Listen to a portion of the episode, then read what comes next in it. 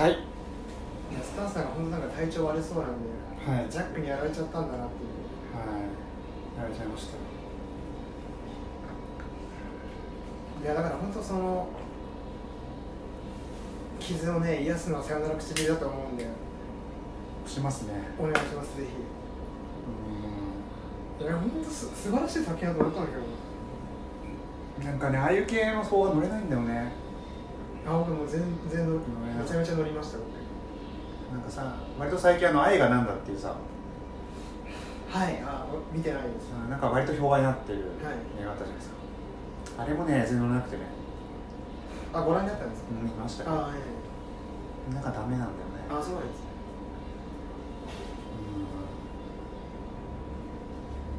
うん。あそうだあれ見たんだそういえば。はい。去年評判になってたうん「寝ても覚めてもああはい」寝ても覚めても全然乗れなくて。あれ結構評判良かったじゃないですか多分。去年の方がとしては。え滝口監督。ああはいはいはい。は全い見てないくてね。見てない僕。柴崎友和原作。あそうなんだ。ううんだからちょっとねダメなのかなと思ってんえっとそれ何？邦画がダメってこと？そういうなんなんそういうなんかジャンルがちょっとうまく出てこないけど。インディーズ系の方がうなんかちょっともうダメなのかもしれない。評判いいのでも全然いいと思わないから。んあそれで言うとあのブログで上げたんですけど。うん。あのやばいちょっと誰も知らないじゃなくてタイトルと忘れした。そんなことってあるんですかまあでもインディーズ系の邦画っていうとね岩井真珠の息を息を殺してすごい良かったよ。岩井真珠は邦画はい。インディーズ系の邦画とかっていう定義づけると岩井真珠含まれちゃいますからね。もちろん岩井真珠は好きですから。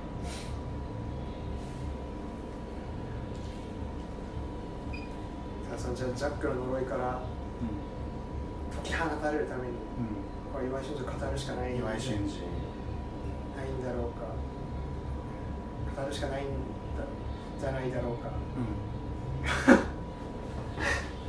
うん。岩井真珠の映画初めて見たのってえーっとですね多分花とアリスを高校の時に見たんと思うのよ、でそれはあの駅前のゲオで借りたと思うんだけうん。どでねどういう背景で借りたか全然思い出せないんですよね。うん。でこれなんだろうっていういやーだそれすごい良くて、うん。それで岩井俊二っていう名前を知ったんですよ。うん。だから結構偶然かもしれない。うん。鈴木杏と蒼井優ですからね。鈴木杏はもう僕らのミューズですから。ね今話題の蒼井優さんですから。はい。すごいですよね、まあ、僕はあれが一番好きなんですけどあの2人から好かれるあの男の子。あの落語部に所属している。あ宮本君宮本君だっけ名前。宮本君宮本君がなんか「あほ本」みたいな声出したの。そうそうそうそう。あのあなたあのあのさうん。鈴木杏がうん。映画見に行って手洗おうとしてうん。石鹸つけて、うんで水流れないじゃないですか。ほでそのまんまあの宮本先輩と一緒に出てううん。手つないで横断歩道をさ、うん。引っ張るわけじゃないですか。うん。あの時の宮本君の、うん。え演技やばいよね。最近見た？わーみたいな。最近見た。見見返したハンドアリスめちゃくちゃいいわって思ってちょっともう一回その声やって俺思い出すあそうそうそうそう。みたいな。あそうそうなんかその方が近いなちょっとね何年も見てないからあの話は覚えてないんだけど。カラオケ来てあとか言い合ってる男二人やばいでしょもう。まあいいんですけど、まあ、そこがいいんですけど。でもそのあの男の子の。なんかすごい覚えてね。それがいいなっていう。あじゃあアルシャル会話あのドライです。あと落語部でなんか最初にこういうネタがあるんで、はい。あ落語部。の落語部で先輩がいるじゃんなめやがけたさ、はい。すごい流暢になんか落語しゃべる。あなんか何々あのパワープロの矢部君みたいな、あそうそう。あ何々でやんすみたいな。口癖がなんだっけあなんだっけヤンスじゃないななんだあれなんだっけ？ててなてなじゃないああそうそうそう。そうなんだっけなんだっけ？ななんつって？あそなそれだそれなんつってだ。つって？つって。あじゃあ僕らもそれ喋るいやいや気持ち悪い気持ち悪い。あなたアリス面白かったっつって。つってあの子とかもいい。やっぱね岩井俊二なんかそういうねメインじゃないキャラクターのさ、はい。あそれはそれわかるな。うん。いいいいいいっすね。早くが全然早くに見えない魅力的なうん造形あるね確かに。あのとアリスあの一番好きなのが、うん。冒頭の二人のイチャイチャでなんか駅で。駅でね、はい。なんかねえー、どっち？どっち？みたいな。あそうそうそうそう。ああわかるそれ。ハーフでしょ？えでもピンク着てるよみたいでなんか覚えてるのが昨日ハンニバル見てさなはいすごいグロかったみたいな。とかなんかね、うすごいリアルだし、いやそのなんか喋り放送だよね、うん。豊かですよ、ね。いいよね。いいよねなんかああいう喋りだったらずっと聞いてられるっていうか、いいよね。ほんと語りが魅力的ですよね。いいよな本当。あなたですね僕あれです。あのやっぱ青い優が踊るとこその最高だと思うけどえー、一番最後うああはいはいはい。バレエなんんだっけそう紙コップ使って、はいはいはい。紙コップ使っていいですか？あのあの踊り場ではなんかね忍者みたいな格好してうん。なんだっけ雨降ってるところで、はい。ああそこもいいね。あ思い出してきた。あよかったです。じゃあジャックの俺からうん。目覚めてもらわないと。あったあった。あの軽やかな動きね。うん。雨の中のえ？誰誰誰？みたいな。話したら別にねそんな大きな話じゃないんだよねなんか、先輩先輩じゃない宮本君？うん、が教育ソースになっちゃってみたいな。うん、はい。実はななってないんだけど、はい。だからシャッターに頭ぶつけるわけですよ。はい、はいはい。それで先輩は記憶喪失ですですって、うん。あのごまかすわけじゃないうん。吹き込むわけですよね。あれだっけ2人とも宮本君のこと好きなんだよね？いや。じゃない？えっ、ー、と花が好きなんですよ。宮本先輩のこと。好き。好きで、うん。えだからそれはあれじゃん。あの駅の冒頭の俺アリスは、うん。あの大きい人。うん。ピンクのシャツ着た大きい人の方がいいじゃんって言うけど花はいやその後ろの人がいいじゃじゃないや。ああそっか。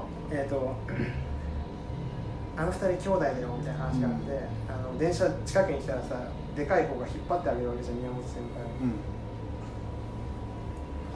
でも宮本さんは、うん。宮本さんとか宮本君はうん。あれかアリスの方が好きなんだよね。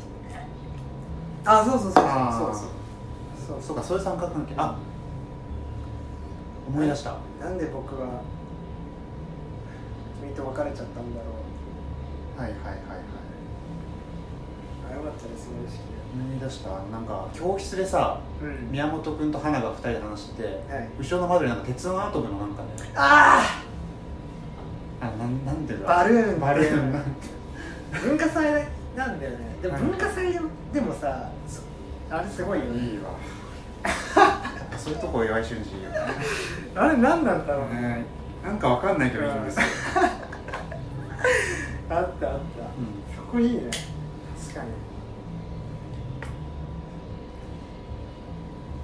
あとお父さん平泉聖のお父さんもあ好きやあなんで制服着てこないの?」って「いやらしい」とか言って「いやらしくないでしょ」みたいな。平泉聖が「やらしいじゃんやらしくないじゃん」とか言ってそのなんかのなんかのっぺりした感じっつうかなんかまったりした感じすげえ好きで最後 OI2 で別れていくわけじゃないですか。あ電車でね。あのやりとりとかもすごいいいな。あそれなんか終盤に反復されるんだっけ？うんそうそうそう、はいはいはい。OI2 の OI 本当好きだな。あであれなんだっけ？あのあれ何語？中国語？うん。あでなんかさ宮本君にもさ、うん。言わない？中国語で愛してるみたいな。あいうそれなんかある。あれはどうなの？本心じゃない？あ本心だだだと思うよ、うん。あじゃあ好きなの？え？アリスが言うんでしょ宮う本君んはいえであの要は海岸でさうん。あのトランプこのこれ取ったら何でも言うこと聞くみたいな、王様権みたいな話やるやりだすじゃん、うん。それ宮本あの花宮本先輩と別れてっていう、うん。あれもで嘘だよとか言うけどあれもなんか冗談じゃなかったと思あそしたらじゃあ好きなんだ。ううん。あ好きですね。そうですあああと場面前にしか思ってないけどはい。花がうん。なんか落語の文化祭で劇に出る前にはい。号泣しちゃうっていうのがなんか宮本君が後ろでなんかはい。裾をなんか結んであはいはいはい。くれて、はい。なんだっけあれあのどういう感じで泣くんだっけあれは？ええーっと。ねーっと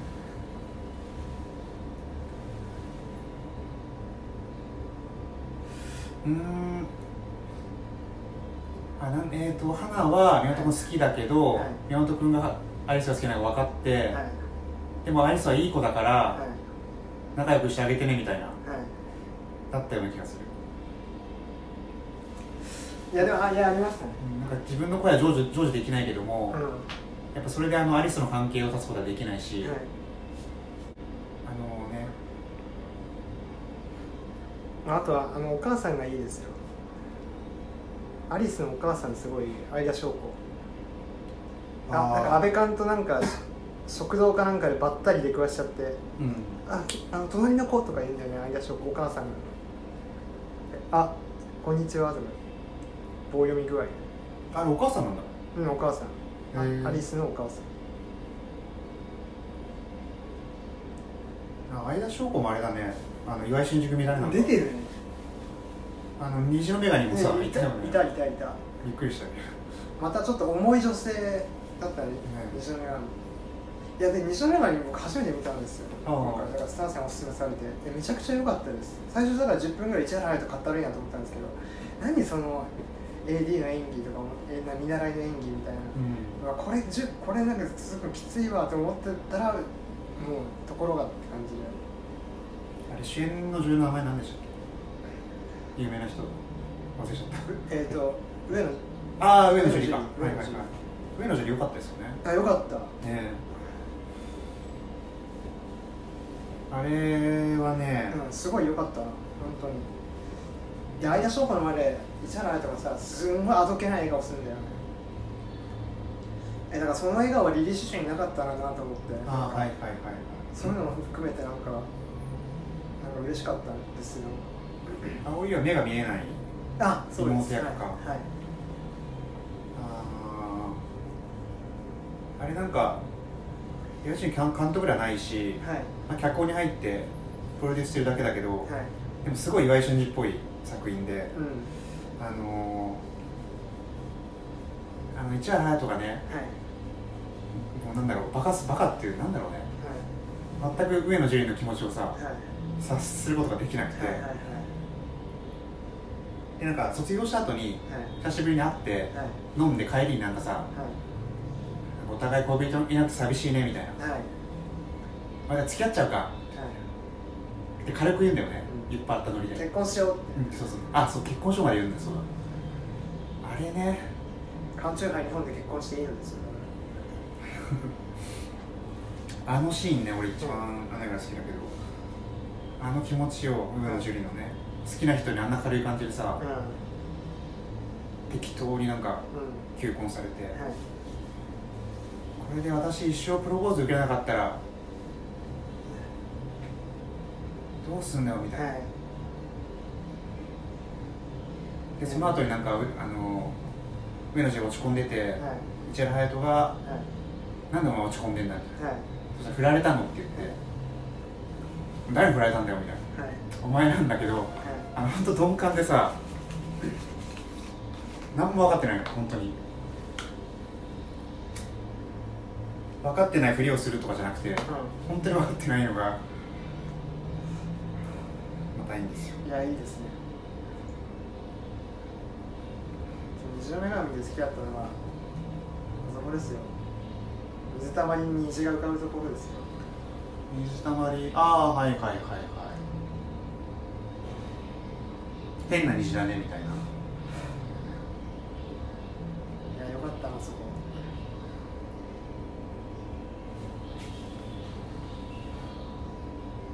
いやなんか実制作映画、い。でさあの違う。実制作っていうか、まあ、大学うん。で作った映画うが最後にさ流されて、う世界滅亡するって話。ん、そうそうそうあれなんだっけ？私の世界じゃなくて私が死ぬのみたいな話だっそう。けだよね。えってことはさあれ夢ってことなのか？なうん。どうなんだろあであのなんだろう。う一緒にあのね蒼井優と上野樹里とはい。市原隼人で夏祭りにんああありましたね。行って、はい。まあ、蒼井目が見えないはい。からはいなんか市原隼人は声出す出すなよみたいな、うでもなんかお姉ちゃんトイレ行ってる間にんはい。2人普通にまあ会話するんだけどうん。そこのなんかねはい。お姉ちゃんなんか楽しそうみたいあな葵は全部分かってるんだよねその。あもう小姉で分かるんだろう多分。そういう高揚感とか。そうねいやいいよね本当に。いや虹のようになんかびっくりするぐらい良くてなんか。いいっすよね。はい。ただ一個だけね嫌な演出だったあの。ラストの方ではい。亡くなった上野樹里の部屋をはい。市原隼人と青井で訪ね訪ねじゃないに行くんだけどちょっと手紙が出てきて、ねはい。でまあいろいろ書いてあってさ。うん。あの青井優がその市原隼人が好きな女の子のためにはい。ラブレターを代筆するっていう。はい代わりに書いてあげるってのではい。で最後の方にはい。あのなんとかなんとかのとこも好き。なんとかなんとかも好きみたいな。明らかに市原隼人に向けたはい。ラブレターなわけだけど、はい。それ青井優がさうお姉ちゃんはあなたのこと好きだったんだよみたいな、はい。説明するの。んはい。普通わかるじゃんそのはい誰でもわかるあそれそれいちいち言わなくてもいいと、あれはねはい。あれはね本当説明過剰なセリフでね、はい。ちょっとな。大事なペンだった。多分そこで言うとあの中山美穂ラブレターうん。1995年、あ図書カードの裏に絵が描いてある。あでそこでさ行為が分かるわけで言語化されない。こなんかそこ対比というかう、うん面白いな今聞いててすごい面白いなと思ったんですけど。ラブレターですか。あの多分僕幼稚園初めて初めて見たのが、はい。まあ、高校ぐらいで,、はい。で多分ラブレターだと思うんですよ。あラブレター高校の時見たの？多分ラブレター。早いね。え早いのかああれだけど分かんないけど早い。ね多分ラブレター見たんですけど、はいマジその時ピンとこなくて全く。お元気ですか？は全然ピンとこなくて。い。でそれからまあ、あの打ち上げ花火とか、はい。ビリー・シュシュとか、はい。4月物語とか見ていって、い。まあ、すごい好きになって。ああはい。でもう一回あのラブレターうん一周したの？そう一周してまたあんまり印象なかったけど初見時は、はい。見直したんだけど、うん。全然ダメだっあただからラブレター本当ね全然ダメなんだなっていう。突き放していきますラブレターも見たのなんかなり前だから、は見直したいやなんかいやなんか今覚えてないんだけどあこれ多分いい話来るんだろうなとあの構えてたらうん。突き放したので、まあ、それ実にトリガー的だなと思ったんですけど、まあ、それそれで大きいあの そうなんですね。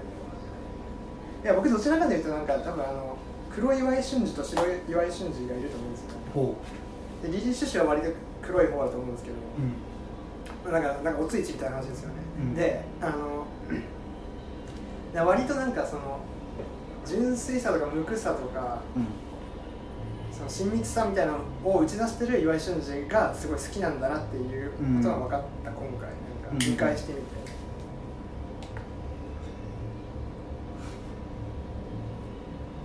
えあのじゃあはい。俺よく黒い岩井真司よく分かんなくて。はい。黒い岩井真司とすると、はい。どういう作品があったの？あリリー・シュシュですリーシュあと、はい。でピクニックは割とああはいはいはい。黒系ではあると思う。うん、でアアンドゥとかもどうでしょう。ああはいはい。アンドゥ僕見てないですね。アンドゥいいいいっすよ。うん。どういう話なんですか？えっ、ー、とね豊悦と山口智子は同棲してて多分豊悦小説家なんだけど、うん。あので山口智子の方はずっとペット飼いたいって言ってて、なんかなんか犬か飼おうなんかなんか飼おうよみたいな話をして、うん。亀を持ってくるんですよ、うん。まあ、そこでそのコミュニケーションのズレがあるんだけどそのズレがどんどん大きくなっていって、うん。山口智子があの毛糸でなんか編んでるのね最初。編んでるんだけどだんだんそのいろんなさ部屋に部屋の中のいろんなものを縛り出していくのその糸で。で最終的に自分の手とかも縛っていって、うん。これちょっと様子おかしいなってことであのなんかカウンセラーみたいなうん。クリニックみたいなのを連れてくるんですけどはい。そこでなんかあの強迫性筋膜症候群ですみたいな。うん。診断を受けるんですよ。うんでそこからまあそのじゃあどう回復を図っていこうかみたいな。うんっていうのがアンドゥなんですけど、まあ、僕ずっとあの運運動だと思ってて。運動運動ってずっと言ってたんですけどね、ええこの話すごいずっとなんか病むことっていう岩井俊二のなんか通底したテーマが出てるなとあれ豊悦ってなんか岡井岩井俊の映画出て思ってるっけ、うんとりあえずだからラブレターはそうじあそっかそっかそっか。あゃんあの関西弁ね。とりあえずの。だってなんか豊悦で言うとさうん。岩井俊二あの世にも奇妙な物語も撮ってて。でなんか豊悦主演の物語があってさはい「ルナティック・ラブ」っていう、はい。あそれ聞いたことある。なんで見たことはないです。まあなんかよくある話であの、はい。えーある男がその、はい。好きな女の子がいて、まあ、その男と女は、はい。えー元彼元カノ関係。はい。でまあ振られた男がずっと付きまとってるっていうはい。設定でいくんだけど、はい。まあ後でその過去に付き合ったっていうのは、はい。その子の幻想で、はい。まあ、いわゆるストーカー的な古代妄想はい。の話で最後はまあ月明かりの下ではい。彼女を殺しちゃうんだけど。まあルナティックってだから狂気ってことですそうそうそう。はいだけどね、うん。いやまあでもそうあでもそうね。うん。まあ狂気。狂気とか精神の病みたいな。まあそうただあれか精神精神の病っていうのを黒っていうふうに言っちゃうのはちょっと問題があるか。問題ありますね。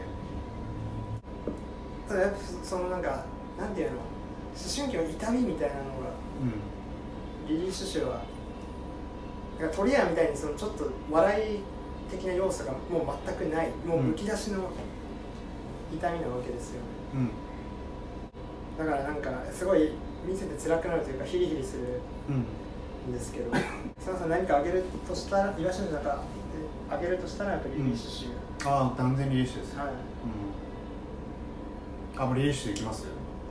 リリー・シュシュ、リリースえまずあの田園風景ね。そうですね。もロケーション最高っていうあのネットのカチカチカチとはい。冒頭ね。いやーうーん。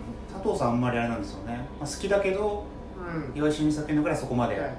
特筆した作品だとは思ってないっていう、今回もなんか見返してやっぱすごい、なんか。あ全部見た？全部だところ？いやだ断片的に見たんですけど。でリー・シュジュの中で一番いいなって思うのはあの沖縄のああはいはい。ハンディカメラ風のね。はい。シーンですね。あそこで星野くんがうん。ガラッとうん。変わるだから札束投げて不敵な笑みを浮かべるわけですけど。いやもうだからくだらねえんだよと。あのもう金とかもうどうでもいいじゃんみたいないろんな彼があの自分が溺れるところもそうだしうん。あの眼鏡かけた人がうん。車にぶつかるところもそうだけど あのしなんか死に向き合ったというかうん。立ち会ってしまってそこでもうガラッと変わるわけだ世界観が。星野くんね2回ぐらい死にそうになるからねうんなるね。なんかなんかなんだっけ魚飛んでくる。隣から魚飛んできてで溺れてさ。はい。散々だよな。であの村の人がなんかお前らなんかたたりみたいなものをこの村に呼び込んできてんじゃないだろうなみたいな。っていうところにであの事故があるわけですか沖縄あの現地のね沖縄の女性がいいんだよ。翻訳あのらはい。あの通訳みたいなはい。役で。はいガイドしてくれる女、はい。あやっぱねあれ細かいね。あだからもう言っちゃうとあの岩井俊二好きなのはうんはい。よくなんか映像って言われるんだけどはい。ちゃんと物語がしっかりしててまず、はい。であとすごい細部が丁寧ではい。本当脇役って言われる人もちゃんとなんか人間味があって、はい。まあ、それがそのリアルにつながってくるんだけど、はい。本当リリースはそれが一番さはい。機能してる作品だと思ってる。はいあの沖縄のガイドさんもそうだしはい。あと小学校のさあ小学校えっと中学だっけ？先生。先生音楽の先生。そう音楽の先生とか。あのいやもういいじゃんみたいな。そうそうそうそう。はい。悪い先生じゃないんだけど、うん、いやわかります。何も見えてないんだよね。なんかラストもさはい。なんか進路相談みたいのであの、最近悩み聞くね。最近なんか成績落ちてるね。はい。ろいろ悩みとかもあるでしょでも頑張るしかないんだよみたいな。はいあの感じ。うあれもすごいリアルで。あと体育教師が出てきてんはい。冒頭であの市原君万引きするんだけど市原君って映画の中で何何君だっけ？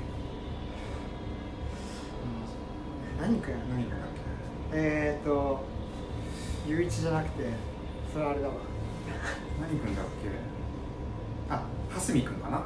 あそうはすみくんはい蓮見君。蓮見君万引きしちゃうんだけどはい。でまあ見つかってう先生来てんはい。で体育教師はい。とあの担任の先生と、はいあと親親と蓮見君で、うまあ、面談みたいなあのドビュッシーが後ろに流れる、んはいアラベスクはい。で体育教師もねなんかあの感じがいいんですよ。リアルであのいやだから最近の子供ですからそうそうそうわからないですね。そうそうそうで凡庸化するわけじゃん。そうそうあのへ距離の取り方っていうか無理解うみたいなとこってすごいリアルだよね。でもそれをなんか言語化しちゃうっていうところがちょっとなんかびっくりっていうかそれお前言っちゃうのかん、なんかあの面談は茶番なんだよ。ただの形式しかなくて、うお母さんがすごい発狂してさで体育いいですかいいですかんはい。別によくあることですかみたいはいななんかねあの茶番加減とかもすごいリアルで。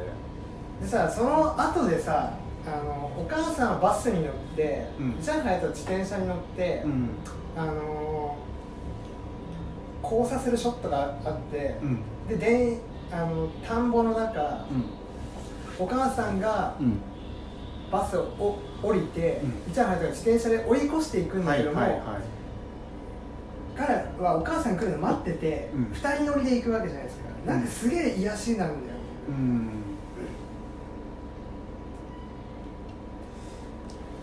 うん。ですすごいなんか癒さあのショットだけですごいなんか癒されたんだよね。なんか。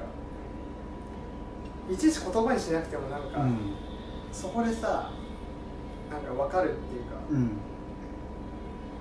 そうですね。二人とごめんねっていううん気持ちがなんかあったんだっていうのがすごい伝わってきて。そうですね。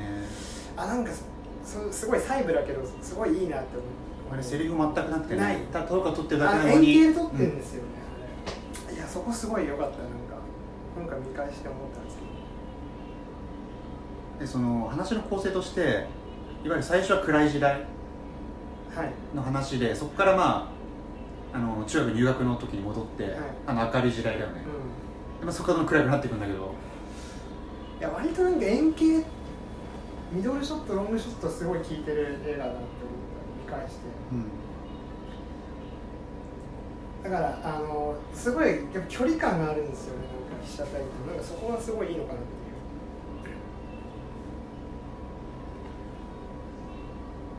う。んあとやなんだろう。その描写がリアルってところで言うと、いうはい。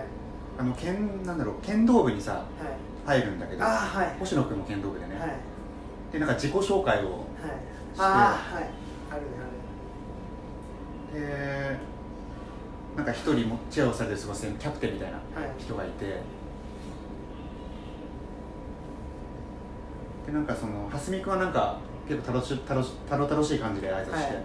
星野がすごいね。はい。もキリッと。うキリッと優等生、ここにありって感じで、はい。ああいう細かいとこもねはいすっごいリアルでいいんです,、はいいいですねあの合唱コンクールとかも。合唱コンクール揉めるんですよ、揉めますね。あの何さんだっけ？あのピアノが上手な。えっ、となんだっけ？久野さん？あ久野さん久野さん。で久野さんがね、まあ、寡黙な女の子なんだけどピアノが上手で。うであの合唱コンクールの演奏者あ違う他の人が当てられてて、んはい。でもちょっとこれ難しくできないってなって、はいじゃあ久野さんができるからってやるんだけどじゃあクラスのリーダー女子がさはいあ「久野にあんすんなよ」みたいな「やってらんねえよボイコットしてやれ」みたいな。あのー映画全体で言うとさはい取り留めのない場面なんだけど、はい。あそこもちゃんと描けてる。はい。クラス はい。クラスの関係性とか、は今の中中学のクラスがこういうふうにはい。動くものだっていうの、あいいね。そこいいですね。うんだからね細部まで本当にね、はい丁寧に、うん、ステレオタイプ化してない。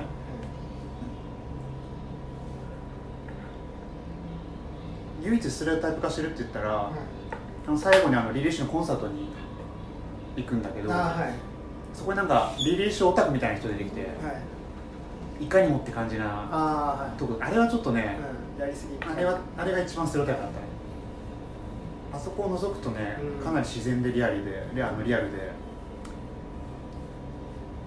そうねなんかなんか北関東の風景ってすごい絵になるなと思いましたね、すごい見ててなんかいいいいですねでも本当ねこの映画見ると自分の中学時代とか思い出しちゃいますはい本当にこんな感じそれにレイプがあったりさあはいジャズしたりはないんだけど、はいうんそれはまあ一種の映画的なサービスなんだけど、はいそこなんだろうな雰囲気としてははい。似たようなとこあって、うん。うんこれなんだろうね。ある人が見たらさこんなのリアルじゃないとかって思うかもしれないけど、あはい。まあ、自分からすごいリアルで、あだから自分と重ね合わせてうん、そうね。見ることができるってことね。であのいじめ去年去年か。だからしょあの少女開口っていうはい。映画江田監督のそそれがすごいリリー・シュシュしてたからうん。で実際そのほあの最あの少女開口ホームページ見たんですけど、うん。その影響を受けた映画の中の一つとしてあの、うん。リリー・シュシュを挙げてて、うん。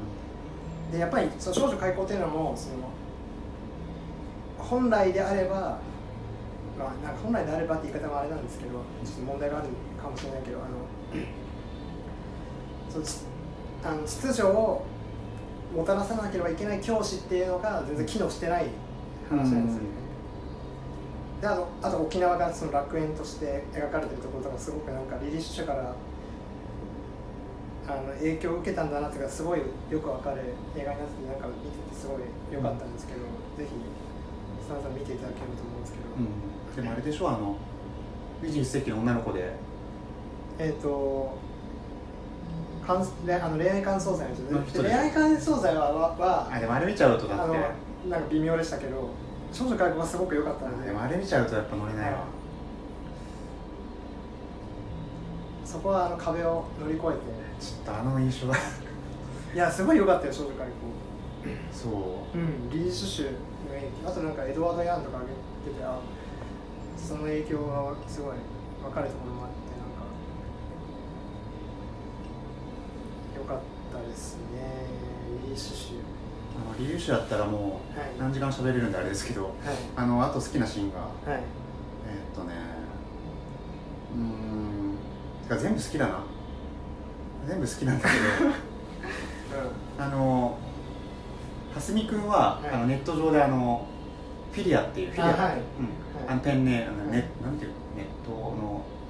まあ、名前でやってて、はい。であの星野君は青猫っていうさはい。名前でやってて。はい。どんどんあの2人の関係性っていうのが、はい。まあ、悪悪いというかね、はい。変わっちゃってさ星野君が上に立って下に下が蓮見君っていう関係になっちゃうんだよ。離れちゃう。離れていくんだけど、はい。ネット上では逆にねうん。長くなっていって青猫とフィリアっていう2人が、えでその二人がライあのライブで工作するわけそうそうそう。であの青猫くんがさライブ会場であのリンゴ持ってるから見つけてっていうのを書き込んではい。蓮見君はまあ青猫がどんな人か知らないわけだから、はい。期待していくんだけどはい。そしたら見たらあいつだったっていうね。でなんかあのあジュース買ってこいよ、はいはいはい。チケット持ってるから、はい。つって。で買いに行かせて、はい。で戻ってきた時に、はいチケットやるんだよね。であれでもう蓮見君の精神状態。もどん底に落ちちゃうわけ。だからそのなんだろう現実でははい。どんどん離れてる関係なんだけど、はい。ネット上ではすごい友好的にはい。関係するっていうさ、うん。うんなんかそれもすごい面白いなっていう。そうね。だからやっぱりさっきのトリアの話でも出てきたけどもう戻れない関係。うん。っていうのがすごい。あの冒頭の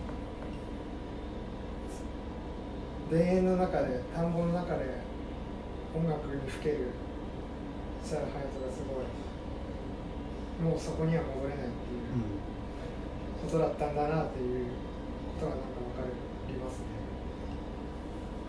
だからもう固定された現実の関係があると、うん。それはもう修復できないんだけど、はいフラットな誰も知らないはい。お互い知らないところだと、まあ、関係性っていうのは維持できるっていうさまあまだそんなネットとかってあの時代どうなんだろうね。あんまり映画としてチャット文化みたいなのは、うん。なんかそのチャット文化掲示板、うん。うん、のでのやり取りみな。んかあんまりそんな、うん。まだ映画とかに取り上げてない時期にさ、うん。いち早く取り入れて、はい。ちゃんと描いてるっていうのは、はい。やっぱり意外俊二の先進性というか、はい。あ先見性というかね、はい。まあ、すごい時代に敏感な人だよね。もともとウェブでプロットを募ったりみたいなうん。こともありましたし、どんどんそのいろんな媒体にチャレンジしていくっていうのが、まあ、花田ありそうそうですし。そうですねあと何？あじゃあ打ち上げ花火でやるのかあちょリリュッシュまだなあいやまあごめんなさいごめんなさいもうリリュッシュはあまり佐藤さんはあれいやいやいや喋ってください。え僕もうあのトリアの会結構喋ったんで、あ僕は聞き手に回る番なんあそうなの？でいやいや別に聞き手に回るつもりもないけど。はい。あのあとリリッシュは、はい。あの久野さんがレイプされちゃうんだねビニールハウスでね。ああなんかいやだからそこさ、うんもうこれダメだったなんか。ででねなんか綿にななん綿がすげえ舞ってるんだよね。なんかなんだろうね。うなんなんかの工場だったんだよね。んあれまあだから星野くんのお父さうんがも前経営してた。あそれでいうとそうだ。星野君も家庭結構複雑でね。うん。うんであの蓮見君の方もさ親離婚して、まあ、再婚の、はいうん、再婚相手といい感じになってるっていう状況だはい。った2人ともまあ家庭がちょっと複雑で、はい。家庭的な問題もあるし、うん。その中で学校関係のなあの学校の因果関係の問題が出てくるっていうさ。うん。あのー、蓮見君のなんか独学みたいのではい。あネット書き込みかな？あの日以来僕はうんあの日以来僕の世界入るようになったみたいな。はいことんだけど沖縄以降じゃないですかそれがそうそう。であれですよね。あの犬伏君をぶっ飛ばすわけじゃん。髪切ってまあ虚勢するわけじゃんああれ面白かったな。あのいやあそこも結構なんかどぎついなと思って。犬伏ジャンプっていう。はい。ダイビングボディープレスじゃんあ そうそうそう。なんかなんかやろうとしたら、はい。蹴っ飛ばしてね。机机蹴飛ばしてね。で椅子ぶん投げていやあれもすであの田んぼでねどはい。犬伏だから犬がしろよ。はい。もういいよとか言って。分かった分かった。とかたあの手を差し伸べてあげてそこから切り倒すっていう、あのトゲ仕掛けのオレンジ張りのねシーンがありましたけど。犬伏君もいいですよ。であんないじめないかって思うかもしれないけど僕の経験聞かれるとありますね。あそう、うんあります。いやそれきつかったですあのなんだろう。みんなの前であのパンツ脱いではい。おなれよみたいな。ああはい。ああいうあんないじめないかもと思うかもしれない。ありますからね。はい。うん。であのなんだろう。蓮見君の上にいるちょっと小悪党みたいな小古文みたいなああ2人がいるんだけど、はい。はいあれもねリアル。ああいうなんかちょっとトップにはなれないけど、うん。まあ、衛星でしかないやつね。そうそうそう。あいつの少佐ね。あの2人のなんか。その辺のヒエラルキー持ちはすごい。そう。描けてるですか。悪人にも善人にもなれないあの、はい。中途半端なあの板挟みの、はい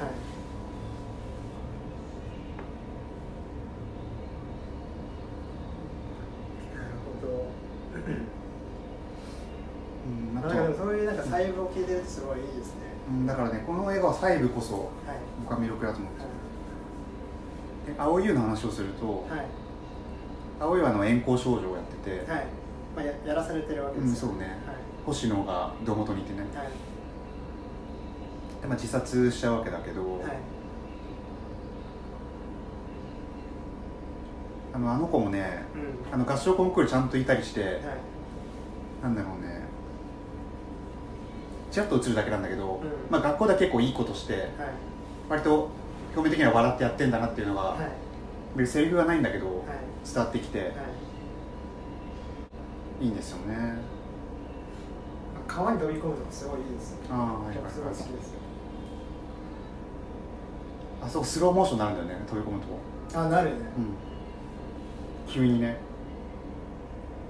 反復してうんスローモーションです。なるし多分その前にだから紙幣をさうん。踏みつけるわけじゃん、うん。こんなもん持ったって何の意味もねえよみたいな。汚い金だかそう汚いから。あそうですそれだ。で同じクラスにはい。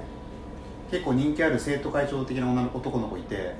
その子からその男の子がう青いのこと好き。んはい。なんであの蓮見になんかうん。今度屋上来るのに連れてくるみたいな。あそしたら青いがさあうんそれ仕事みたいな。はいただの純粋な中学生のう恋愛模様なのに、ん。まあ、青いとしてはもうその男っていうのはさ、まあ、性行為をしてそれの対価としてお金をもらうようなはい。関係しかもう持ってないわ染められてしまったわけですね。でそれでその牧場で振るわけなんだけどはい。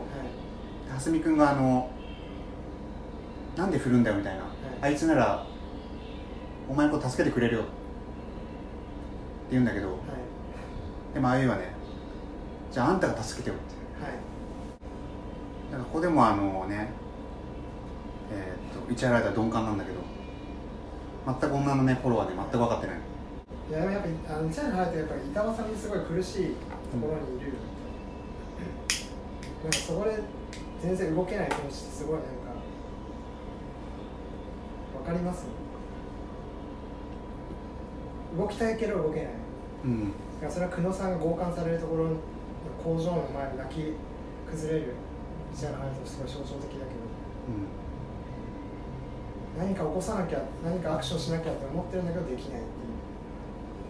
そのなんか苦しさみたいなのが結構胸が詰まりますけど。まああとエーテルだねうんえそうですね。あの蓮見君はさどんどん現実が現実がう暗くなるに従ってい。いわゆるリーシュの音楽に魅了されていって、はい。没入していくそうそうそう。だからまあ単純には現実逃避うなわけだけど。だから星野君と蓮見君すごい似ててあの学校の立場とは全然えだからやっぱもともとさ星野君がさ貸してくれたわけじゃん。うん。っていう物語があってだからあ星野とのまあ絆ではあったわけじゃないですか。うん。音楽が。うん。その意味合いも変わってくるっていいですよ、星野君は久野さんにね教えてもらったっていう、はい。そこのね、はい。流れもある。そうですね。